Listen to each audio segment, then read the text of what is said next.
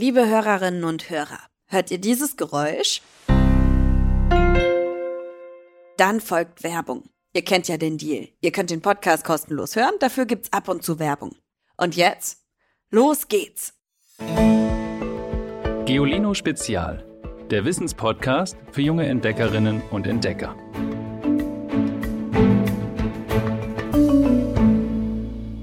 Hallo, ihr Lieben! Eine Erkundungstour durch den Wald ist vor allem eins. Ein krachender Auftritt. Das klingt meistens so.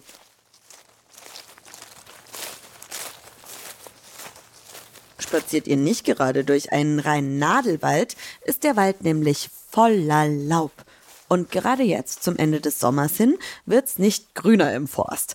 Dafür bald gelb und rot und braun und orange. Laubbäume färben ihre Blätter, bis sie sie dann schließlich abwerfen. Aber warum eigentlich? Und wozu dient dieser Blattsalat? Darum geht's heute. Ich bin's, eure Ivy, und ich freue mich, dass ihr wieder dabei seid. Im Frühling und Sommer sind die Blätter grün, weil sie jede Menge grüne Chloroplasten enthalten. Das sind winzige Kügelchen, die wie eine Fabrik funktionieren. In ihrem Inneren können die Chloroplasten Sonnenlicht so nutzen, dass in einem komplizierten Prozess aus Kohlendioxid und Wasser Zucker und Sauerstoff entstehen. Photosynthese heißt dieser Vorgang, den der Baum wie jede Pflanze nutzt, um zu wachsen. Im Herbst aber, wenn das Sonnenlicht nachlässt, verlieren die Chloroplasten allmählich ihr Grün. Dann geht es um nichts Geringeres als Leben und Tod. Wie jedes Jahr im Herbst, wenn Eichen erröten und der Ahorn gelb strahlt. Wenn bald schon ein Windhauch genügt, um die Blätter vom Ast zu pusten. Bis zu 25 Kilogramm Laub wirft eine Rosskastanie im Schnitt zu Boden. Eine Birke sogar noch mehr, 28 Kilogramm. Bis das Geäst irgendwann kahl und nackt in den herbstgrauen Himmel ragt.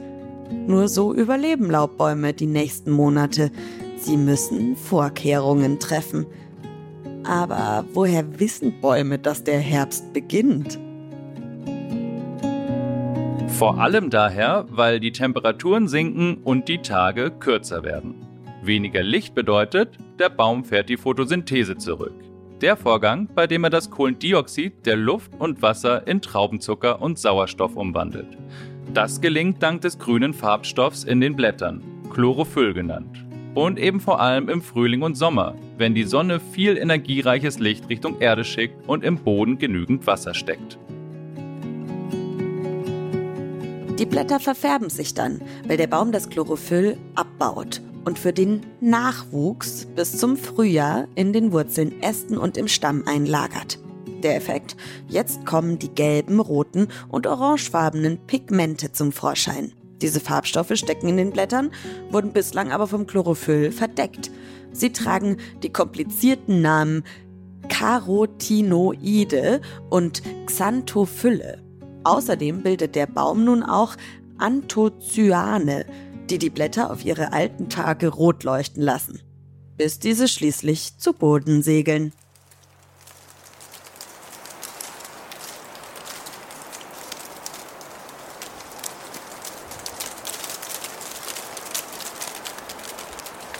Dass das überhaupt passiert, machen die Bäume, indem sie letztlich die Wasserleitung zu den Blättern abkappen wenn sie das Chlorophyll und andere wertvolle Nährstoffe aus den Blättern ziehen.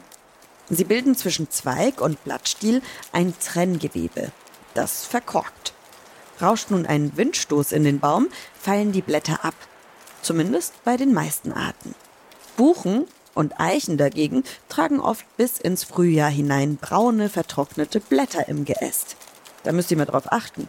Statt eines Trenngewebes lassen sie nämlich Zellen wachsen, die ihre Wasserbahnen verstopfen. Dann muss schon ein ordentlicher Sturm an den Zweigen reißen, damit sich der Baum entblättert.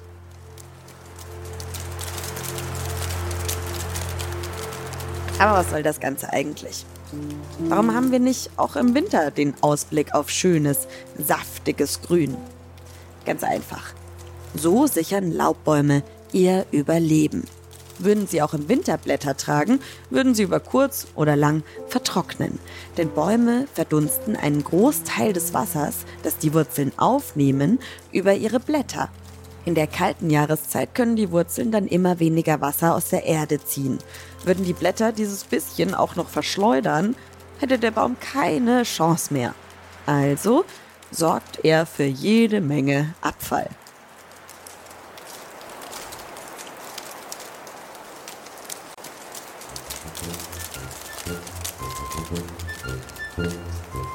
Anders als in Städten ist Laub im Wald übrigens dann ein gefundenes Fressen für Tausendfüßer, Asseln, Springschwänze, Milben, Ohrwürmer.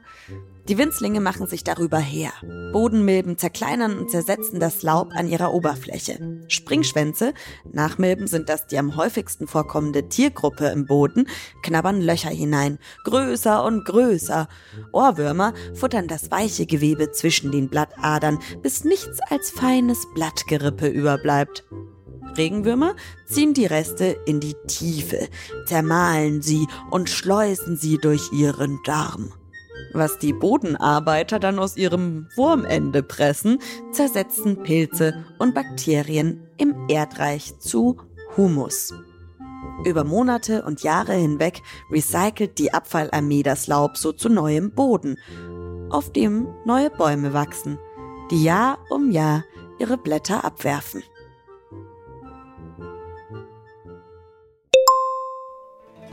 Hey Leute, ich bin's, die Bernadette, die Redakteurin hinter Geolino Spezial und ich habe einen Tipp aus der Redaktion. In unserem aktuellen Geolino Extra Magazin geht's nämlich, wie auch hier im Podcast, auch um unseren Wald. Darin findet ihr spannende Reportagen, faszinierende Bilderstrecken und noch mehr Geschichten zum wilden Wald. Den Link zum Heft, den gibt's in der Folgenbeschreibung. Und jetzt geht's weiter mit der Folge. Aus Laub kann man übrigens auch viele tolle Dinge machen und damit wiederum Bäume schützen, denn jeder fünfte weltweit gefällte Baum wird zu Papier verarbeitet. Das ist zu viel, finden die 15-jährigen Schulfreundinnen Hanna und Emma aus einem Dorf in der Oberpfalz und tüfteln seit zwei Jahren an einer Alternative. Papier aus Laub. Hallo, wir sind Hanne und Emma, beide 15 Jahre alt und kommen aus einem kleinen Dorf in Bayern. Wir kennen uns aus der Schule und dort hatten wir auch die Idee von einem Projekt, und zwar Papier aus Laub herzustellen. Hierbei stellen wir Schreibpapier sowie Grußkarten aus, wie bereits gesagt, Laub her. Wie seid ihr denn auf die Idee gekommen? Unsere Idee hat mit einem Schulprojekt für Jugendforsch begonnen. Und zwar haben wir da mit einer Lehrerin zusammen überlegt, wie wir die Wälder retten können und sind dann auf die Idee gekommen, wir könnten Papier aus Laub herstellen, da es uns hilft, wichtige Rohstoffe wie eben Holz nicht unnötig zu verschwenden, sondern ähm, umweltfreundliche Alternativen wie Laub zu verwenden. Warum war es euch überhaupt so wichtig, an einer Alternative zu Papier aus Holz zu forschen? Uns war es sehr wichtig, dass wir eine Alternative für Papier aus Holz finden, da man ja ganz oft in den Nachrichten hört, dass es aufgrund des Klimawandels immer mehr Waldbrände gibt. Und der Wald ist eben ein sehr wichtiger Bestandteil des Menschen, denn zum einen ist es der Lebensraum für Tiere, zusätzlich brauchen wir es für Heizen und natürlich fürs Atmen. Dann sind, haben wir uns gedacht, warum sollten wir so einen wichtigen Rohstoff, also das Holz, auch noch verschwenden, um Papier herzustellen und sind dann auf die Idee gekommen, den natürlichen Abfallstoff Laub zu verwenden, denn das Laub enthält Zellulose und das ist sehr wichtig für die Papierherstellung. Mit welchem Laub klappt das am besten und mit welchem gar nicht? Für unsere Papierherstellung eignet sich das Haselnusslaub am besten und das Laub von der Buche am schlechtesten. Wir glauben, dass es an der unterschiedlichen Zellstruktur liegt. Und unser Haselnusspapier ist sehr gut bei den Leuten angekommen und deshalb verkaufen wir es nun sogar in einem Hofladen in Bayern. Ihr habt mit eurer Idee ja sogar Preise gewonnen, oder? Mit unserem Papier hatten wir schon einige Erfolge. Wir haben zweimal den Regionalsieg von Jugend forscht gehabt. Wir haben bei schulinternen Wettbewerben mitgemacht und beim Bundesumweltwettbewerb. Unser Highlight war jedoch, dass wir beim Kika Award sowie beim Tigerentenclub unser Papier zeigen durften. Wir forschen an unserem Papier immer noch weiter und unser Ziel ist es, die Konsistenz des Papiers zu verändern und unser Papier etwas dicker zu machen und daraus dann Pappe sowie Karton herzustellen. Vielen Dank, Hanna und Emma, dass ihr uns von eurem Projekt erzählt habt. Wie die zwei aus Laubpapier machen, das findet ihr auch auf natürlich www.geolino.de. Schaut da mal vorbei, da erklären die beiden euch das. Das wäre jetzt hier viel zu lange, das zu machen, weil man braucht ein bisschen was. Also man braucht natürlich Laub, Zeitungspapier, aber auch so Sachen wie eine Kaffeemühle oder ein Papierschöpfrahmen. Schaut mal auf www.geolino.de vorbei, da steht das alles aufgeschrieben. Dann fehlt jetzt unser Witz der Woche. Hallo, ich bin Lotte. Ich bin sechs Jahre alt und das ist mein Lieblingssitz. Was kann Tunnel graben, tut es aber nicht. Ein Faulwurf. Schickt mir doch auch euren Lieblingswitz per Sprachnachricht an 0160 351 9068. Die Nummer findet ihr wie immer auch in der Folgenbeschreibung. Mein Name ist Ivy Hase. Unser Sprecher, den ihr zwischendrin auch immer hört, ist Tim Pommerenke. Bernadette Schmidt schreibt die Skripte und Alexandra Zebisch arbeitet an der Audioproduktion. Bis nächste Woche. Tschüss! Noch mehr Geolino für zu Hause? Schaut einfach unter geolino.de slash spezial.